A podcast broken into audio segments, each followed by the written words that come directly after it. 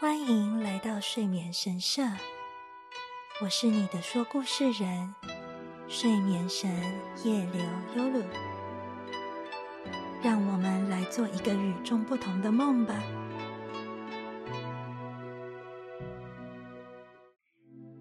晚上好啊！不知道你正在做什么？是在吃宵夜、洗澡，还是准备刷牙睡觉了呢？第一集的睡眠神社祈福中，要为你说的故事是小川未明的《红蜡烛与人鱼》。向往到海上与人类生活的人鱼，将孩子送到岸上，被一对老夫妇收养。之后，温柔的人鱼孩子会发生什么事呢？虽然不确定结局是什么。但我深深希望，人鱼能在最后获得属于自己的幸福，即使付出过代价。准备好了吗？想象你在一望无际的海洋上漂浮着，月光照耀在身上，有点温暖，却不刺眼。现在，故事即将开始。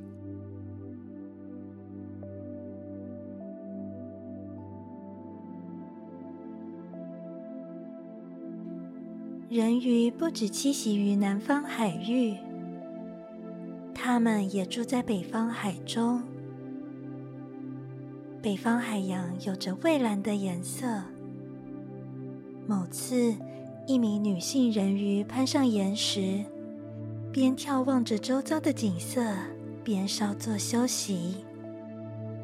从云层的缝隙中洒落的月光。孤单的映照在波浪上，不论朝哪个方向望去，都只有巨大的海浪不断的在四周起起落落。这是多么寂寞的景色啊！人鱼心想：我们与人类的外表相去不远，和鱼类以及栖息于深海中。狂暴的各种兽类相比，人鱼的心和姿态，不知道和人类有多么相似。即使如此，我们却不得不和鱼、兽一起居住在这冰冷阴暗的忧郁海水中。究竟是为什么呢？在这经年累月的期间。没有说话的对象，一直憧憬着海面上的生活。人鱼再也无法忍耐下去了，于是，在明月高挂的夜里，他经常浮上海面，到岩石上休憩，一边凭空生出各种想象。人类所居住的城镇，真是非常美丽呀！听说人类比起鱼或兽类都还要通情达理。我们虽然和鱼兽比邻而居，但更像人类些，应该也能和人类一起生活吧？人鱼这样想着。这位人鱼是一名女性，而且怀有身孕。在这么长的期间，我们一直都在这寂寞且没有说话对象的北方蔚蓝海中生活。如今，我虽然已不再期盼着明亮热闹的国度，但至少不想再让即将出生的孩子承受如此悲伤而无依无靠的回忆。尽管没有比和孩子分开。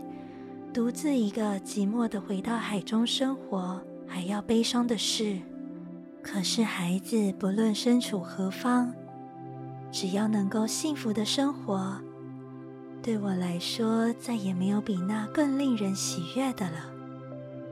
听说人类是这世界上最温柔的生物，而且绝对不会欺负可怜无依无靠的对象，或是让他们受苦。一旦出手相助，便不会弃之于不顾。幸好，我们不只有着和人类相似的脸庞，身体上半身也都和人类一模一样。如果连鱼兽的世界都能够生存，一定也可以在这边的世界生活。只要人类出手帮忙养育这孩子。就绝对不会残忍的抛弃他。人鱼如此想着，至少他希望自己的孩子能够在热闹、明亮、美丽的城镇长大。怀着这样的心情，女性人鱼在陆地上产下自己的孩子。他想，这么做的话。即使再也无法相见，但我的孩子会加入人群，过上幸福的生活吧。遥远的彼方，海岸边的小山丘上，神社的灯火在海浪间闪闪烁烁。某天夜里，这名女性人鱼为了产下孩子。在冰冷黑暗的波浪间游动，朝着陆地前进。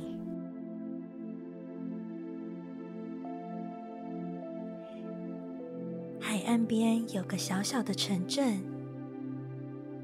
小镇里有着各式各样的店铺，而神社所在的山脚下有一家小小的蜡烛店。那个家里面住着一对老夫妇，老爷爷制作蜡烛，老婆婆则在店里贩售蜡烛。每当这个小镇的人或是附近的渔民要到神社参拜时，都会到这家店买完蜡烛才上山去。山上有片松树林。而神社就位于其中，无论白天或黑夜，从海面吹来的强风都将松树的树梢吹得呼呼作响。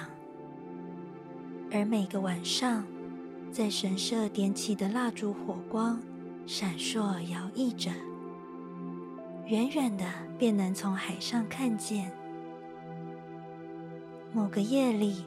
老婆婆对老爷爷说道：“我们能够像这样生活，也是由于神明大人的保佑。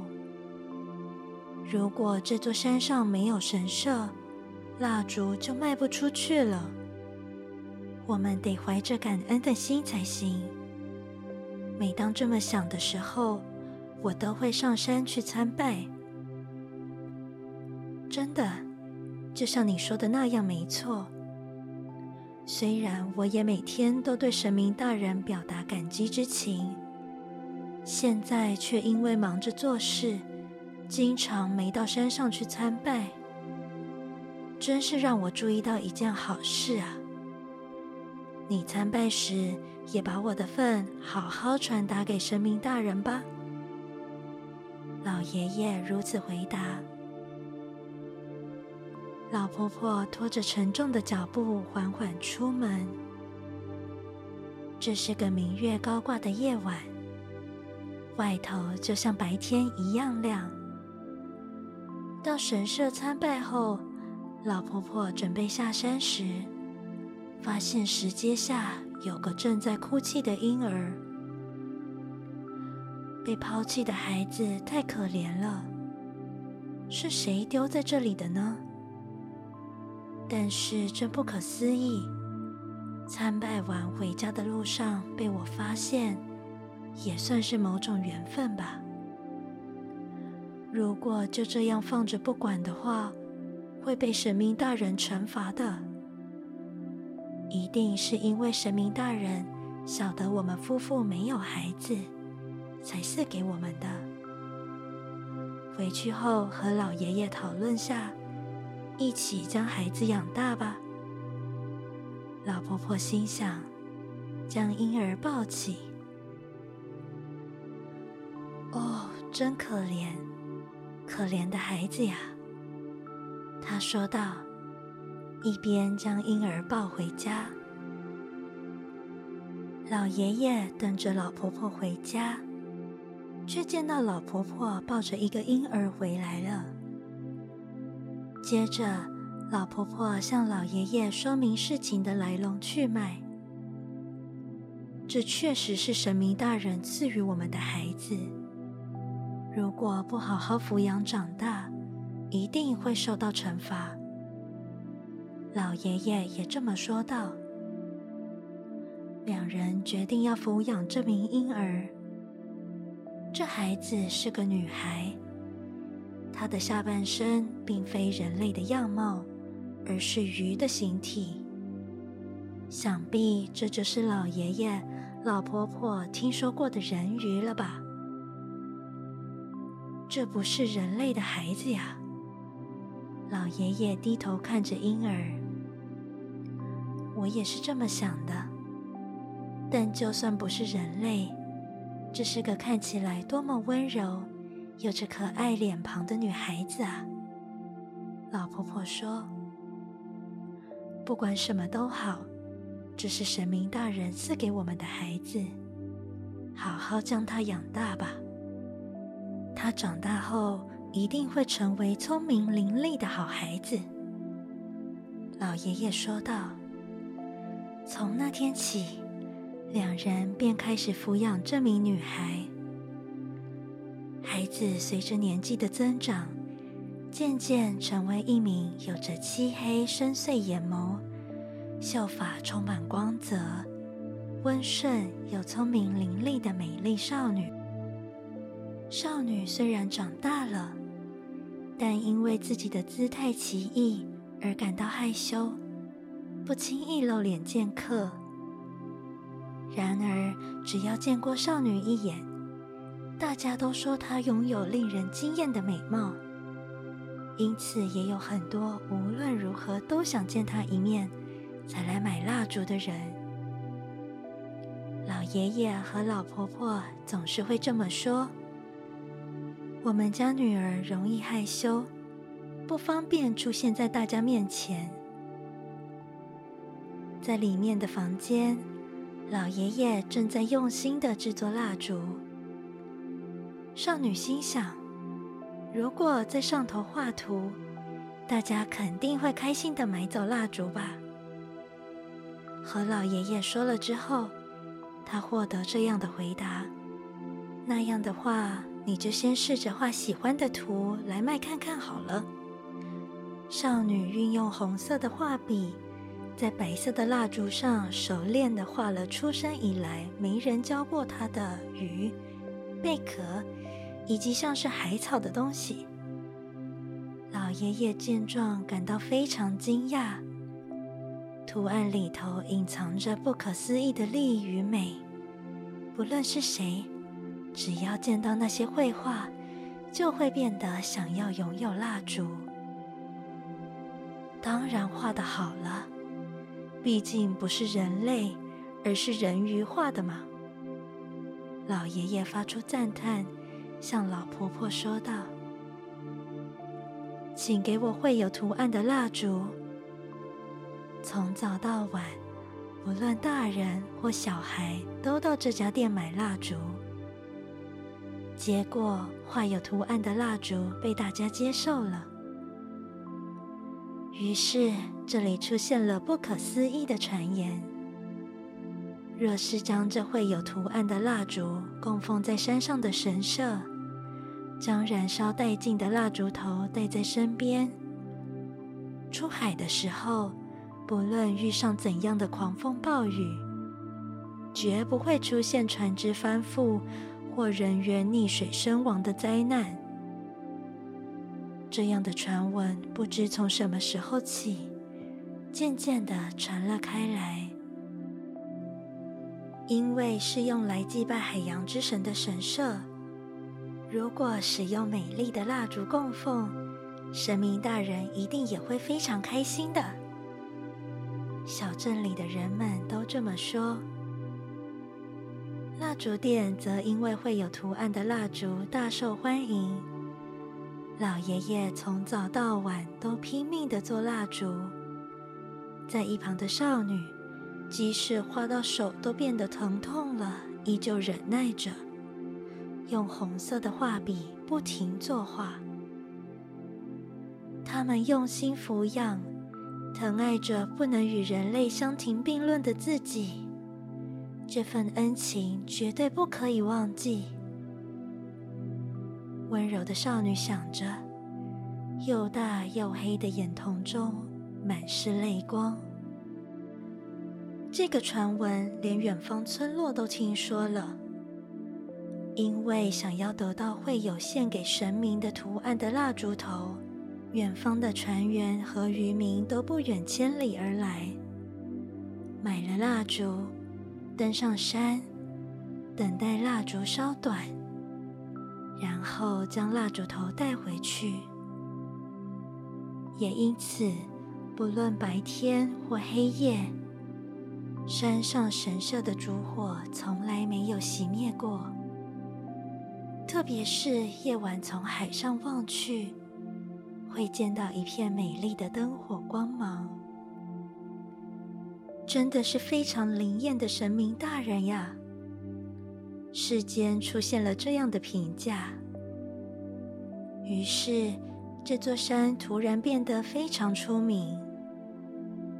虽然对神明的好评越来越多，但却没有任何人想到全神贯注的在蜡烛上绘画的少女，更别提有任何觉得少女可怜的人了。少女感到十分疲倦。偶尔在明月高挂的夜里，她会将头伸出窗外，眼中含着泪水，眷恋地遥望北方蓝蓝的大海。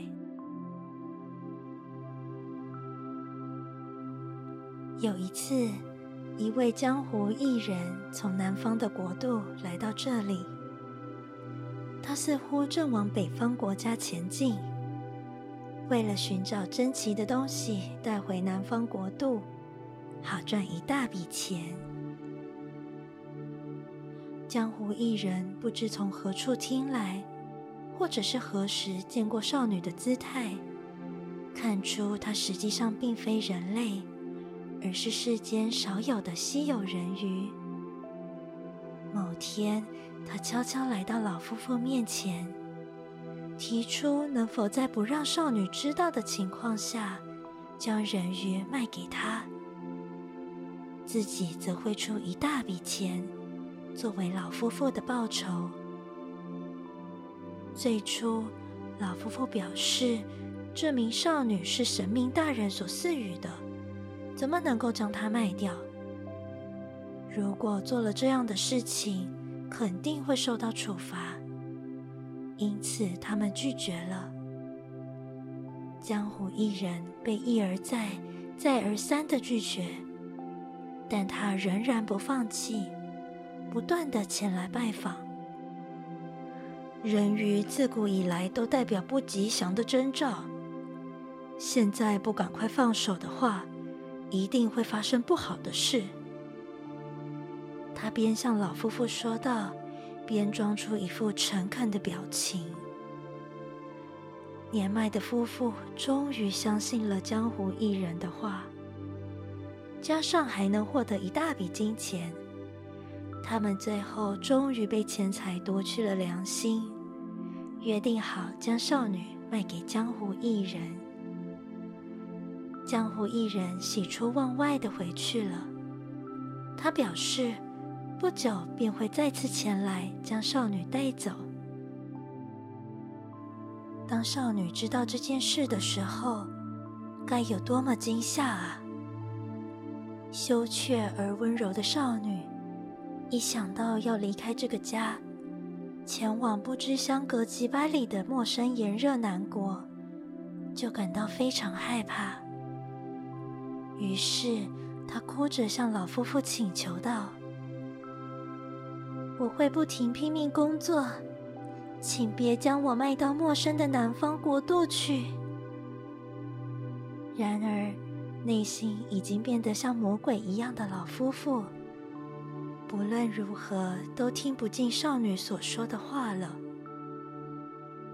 少女将自己关在房内，只一心画着蜡烛。但老夫妇就算看到这幅景象，也完全没有感到怜悯或哀伤。月明之夜。少女一边独自聆听海浪的声音，一边想着自己的将来，黯然神伤。听着浪潮声，总觉得远方似乎有道正在呼唤自己的声音。于是，她从窗户向外窥看，然而只有月光无边无尽的洒落在幽蓝的海上。少女再次坐下，开始画起蜡烛。就在这时，店门口传来骚动。江湖艺人终于要在这个夜晚带走少女了。车上载着铁栅栏围成的方形箱子，那个箱子里头曾经关过老虎、狮子、豹等动物。这名温柔的人鱼也属于海中的野兽，应该和老虎、狮子受到同等待遇才对。如果那箱子被少女看见，不知会被吓得多么失魂落魄啊！少女对此浑然不觉，低头画着图的时候，江湖艺人、老爷爷和老婆婆进到房里，说着。快，该是你上路的时候了。便将她拉出门。因为这强硬的催促，少女没有办法好好在蜡烛上作画，于是将整支蜡烛都涂成红色，作为自己悲伤回忆的纪念。少女留下两三支赤红色的蜡烛，便离去了。这是个非常寂静的夜晚，老爷爷和老婆婆已经把门窗关上就寝了。到了半夜，似乎有人正在咚咚的敲门。因为上了年纪的关系，耳朵特别灵敏，听到声音后，他们心想：究竟是谁在敲门呢？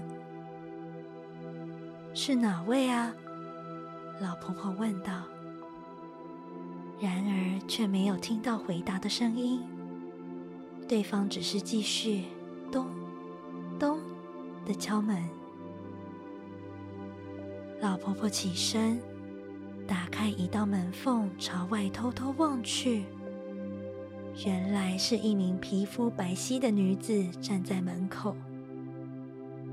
女子是来买蜡烛的。老婆婆想，多少能赚到一点钱，绝对不能摆出厌烦的脸色。老婆婆将装有蜡烛的箱子拿出来给女子看。这时，老婆婆被吓到了，因为女子又黑又长的头发，竟然被水弄得湿哒哒的。而月光将其照得闪闪发亮。女子从箱子中拿出整支是红色的蜡烛，然后看着蜡烛，看到出神。最后，她终于付钱，把赤色蜡烛带走了。老婆婆到有光的地方，细细观察收到的钱，发现这竟然不是钱。而是贝壳。老婆婆心想自己被骗，非常生气的跑出家门一看，却早已看不到女子的身影了。就在那晚，天色批变，出现了近期都没有过的大暴风雨。这刚好是在江湖艺人把少女关进栅笼后，驾船离岸。前往南方国度的途中，这么大的暴风雨，就连那艘船也无法获救吧？老爷爷和老婆婆发抖着说道。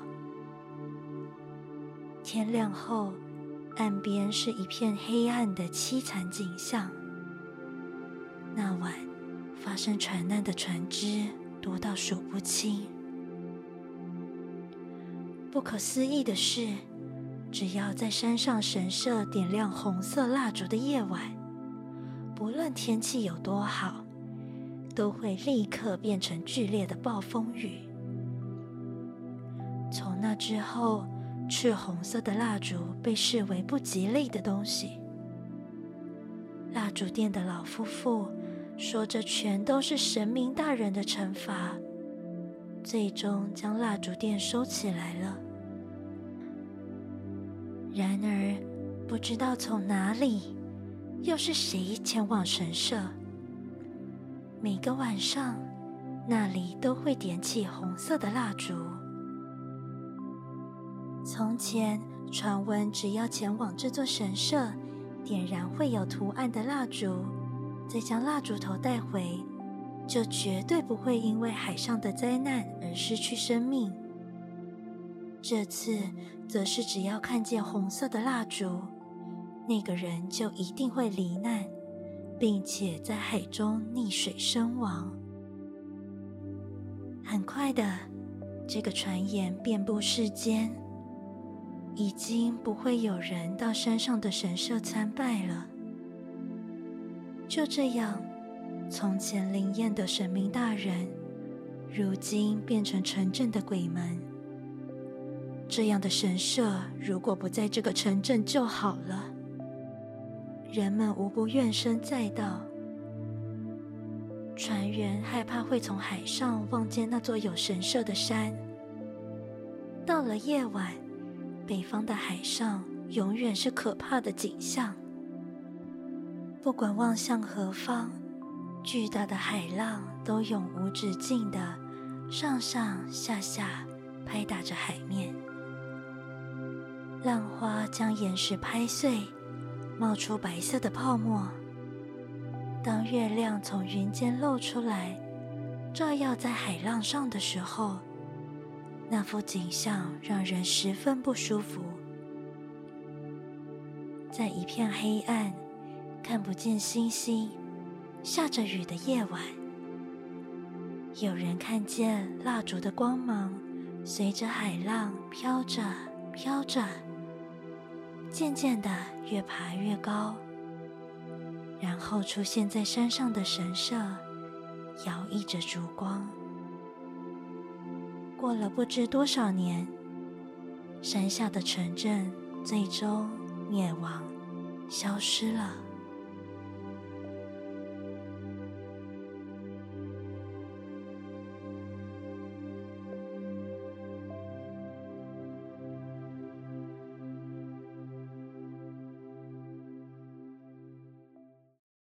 今天的祈福仪式要在这里告一个段落了。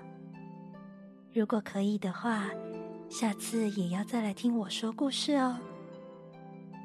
祝你有个好梦，欧亚斯咪。